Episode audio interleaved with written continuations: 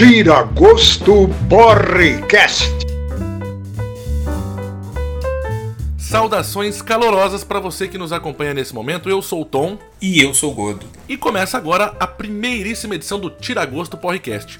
Um programete VaptVupt que a gente planeja botar no ar toda vez que esse bando de vagabundo que nós somos não tiver condições, ou seja, tiver com preguiça de colocar um programa inteiro no ar. Essa nova atração aqui é tipo aquela batidinha servida em entrada de restaurante self-service, buffet livre. Sabe, gostosinha, tá, mas mas você vai lá pensando mesmo em encher o cu de linguiça e a barriga de bebê. Perfeita analogia, meu estimado amigo. Assim sendo, vamos dar apenas uma rápida comentada nos principais fatos da semana e a análise profunda e gabaritada que é a marca registrada desse programa fica só para a semana que vem. Mas ó, chega de explicação e vamos para os fatos. E a primeira pauta de hoje deixou essa equipe indignada, porque chegou às mãos da imprensa um relatório encomendado pelo governo federal para uma agência de comunicação aí sobre jornalistas e influenciadores digitais, porque isso aí também virou profissão agora, que precisam ter as atividades na mídia monitoradas. Essa listinha divide a galera entre os favoráveis e os detratores do governo Bolsonaro. E contrariando as melhores expectativas e mesmo com toda a dedicação e o afinco desse programa em bater no Bozo toda semana, até quando o assunto não tem nada a ver com política, o podcast não foi citado na lista de detratores. Isso é um absurdo. E mais uma vez, esse infame programa foi menosprezado, foi desmerecido, foi desdenhado, foi rebaixado. A gente aqui fazendo um trabalho sério de oposição jornalística toda semana, gastando horrores com cerveja para poder encarar esse estado de merda em que a gente se meteu, para depois a gente ser esquecido dessa maneira. Enfim, eu tô puto, tô puto, entristecido. Mas esse é justamente o nosso erro, Gordo. Tentar associar jornalismo com seriedade. Não dá certo, cara. Mas, Tom, até o Guga Chakra tá lá, mano. Sabe, eles querem monitorar o Guga Chakra e não quer monitorar a gente. A gente pelo menos sabe pentear o cabelo, pô. O Guga Chakra passou três meses falando de eleição dos Estados Unidos e tá lá na lista. Nem a família do Guga Chakra quer saber o que ele tá fazendo da vida. Mas não, o, o rico de faixa presencial tá lá preocupadíssimo com o que o despenteado fala. Eu entendo a sua indignação, meu querido gordo, mas não tem nada que a gente possa fazer a não ser continuar o nosso trabalho semanal de oposição ao governo. Afinal, nem é tão difícil, bicho. Praticamente toda semana eles fazem uma cagada. A gente só precisa comentar. Ou então a gente pode só reproduzir alguma besteira que o governo diz e a gente não comenta nada. Porque na listinha que a gente preparou, só isso aí já caracteriza o comunista, socialista, leninista, trotskista, stalinista, ludopetista, bolivariano, inimigo do governo, entendeu? Mas no fim das contas, a gente tem que admitir que o governo Bolsonaro sabe fazer autocrítica, né? Porque só publicar uma coisa, uma besteira que eles falam, que eles ficam bravos de ter publicado. Mesmo assim, fica aqui o nosso protesto. Ora, nossa equipe fazendo esse trabalho totalmente comprometido com a seriedade e não é reconhecida. Enquanto isso, o Farnelli brasileiro, o Marreco de Maringá, o bastião da imparcialidade, consegue um emprego bacana na empresa que faz a administração judicial lá da Odebrecht, bicho. Ah, é muita injustiça. Uai, mas sem justiça, aí o currículo do Moro era o mais capacitado, não é? Aí faz todo sentido ele conseguir esse emprego aí. Aliás, você sabe qual é o cargo dele lá na empresa? Eu não sei não, gordo. Quá. O cara é sócio-diretor, rapaz. O cara passou a vida inteira julgando errado aqui na Justiça Federal do Paraná e daí já chega com tudo em iniciativa privada.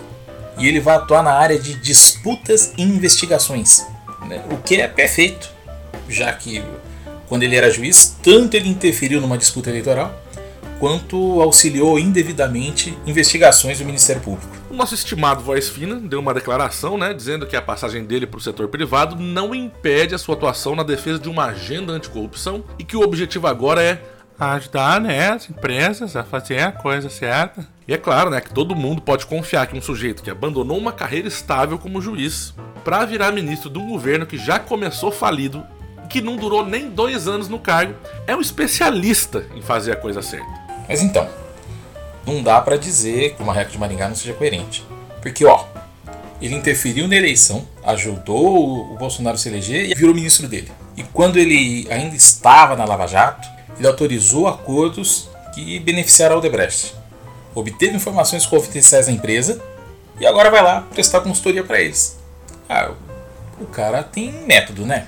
De fato, meu caro gordo, Mas de qualquer forma, a OAB já tá de olho nisso tudo aí, já notificou o nosso castrato, né, por meio do seu Tribunal de Ética e Disciplina. Se ele prestar um serviço de advocacia para tal da empresa, ele pode sofrer medidas administrativas, seja lá o que isso signifique lá dentro da OAB. Olha, eu aposto que a cada dia que passa, o Moro se orgulha mais dessa decisão dele de abandonar a magistratura. Bom, já que a gente falou de tanta coisa chata, tanta injustiça, vamos encerrar esse primeiro tira-gosto falando de uma coisa divertida. Uma quadrilha roubou uma caralhada de dinheiro do Banco do Brasil numa ação aí digna de Velozes e Furiosos, que ocorreu onde? Onde? Em Santa Catarina, a Eslovênia brasileira. Mais uma aventura na Croácia brasileira. Maior assalto da história do estado. Rapaz, ó, o negócio foi de cinema mesmo. Teve quadrilha especializada, armamento pesado, bloqueio de rua, tiroteio com a polícia, carro blindado, explosivo, refém. Foi uma coisa de doido. Ó, o assalto que o Banco do Brasil sofreu só não é maior que o assalto que ele pratica contra os correntistas e contra os devedores, né? Claro que a gente fica preocupado com as pessoas que se envolveram aí nessa maluquice inteira, gente inocente que acabou feita de refém, né? até aliviado que ninguém se feriu gravemente, parece que só teve dois policiais que tiveram ferimentos leves, dá um certo alívio. Mas tirando essa parte, essa parte toda, é, é impossível a gente não, não sentir uma pontinha de felicidade vendo o banco se fuder. Principalmente quem costuma se fuder na mão do banco. Não, gordo, mas o mais divertido mesmo é que tem um bando de gente na internet dizendo que se ah, se o pote de arma fosse liberadaço assim no país, esse tipo de coisa não tinha acontecido. Eu ia lá atirar com o fuzil da minha janela. Mano, é muita viagem, bicho. É isso aí que acontece quando a noção de realidade de uma geração inteirinha foi influenciada pelo Rambo e pelo MacGyver. Então, impressionante alguém pensar que se o seu Gaudêncio, o jornaleiro, ou se o seu Manuel da padaria aparecesse lá com uma arma na mão, ia salvar o dia, ao invés de morrer e ainda causar a morte de algum refém. Isso mesmo se ele chegasse lá com um fuzil, né? Porque o que esse povo esse povo que toca punheta para arma, quer colocar na mão do, do, brasileiro, é esse tipo de armamento, né? O brasileiro médio que não tem nem estrutura emocional, nem treinamento para usar, nem estilingue zarabatana. A ideia de que um cidadão comum com uma arma iria fazer diferença ali é tão bizarra, mas tão bizarra que tem até colunista da Gazeta do Povo falando que isso é um absurdo. Ah, enfim, vamos ver como é que a coisa vai se desenrolar. Parece que a polícia já tá prendendo alguns suspeitos, embora, obviamente, quem foi preso primeiro mesmo foi o pessoal lá, o cidadão comum, que tentou pegar um dinheirinho que os ladrões deixaram para trás. Mas, como eu vi em alguns veículos que esse tipo de assalto é denominado como novo cangaço, aí, pela origem do termo, meu amigo, pode esperar uma ação especialmente dedicada da polícia do sul do país. Com certeza, Tom. E é com esse comentário tão preciso que a gente encerra esse primeiro podcast Tiragosto. Espero que você que nos ouve tenha apreciado nesse formato e que tenha aberto o seu apetite para o nosso próximo programa completo.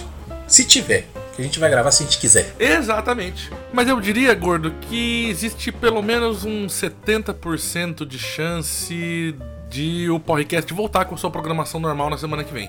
Afinal, como você pôde acompanhar com a gente aqui nesse pequeno programa, o Brasil continua obrigando a gente a beber. Um grande abraço e até semana que vem.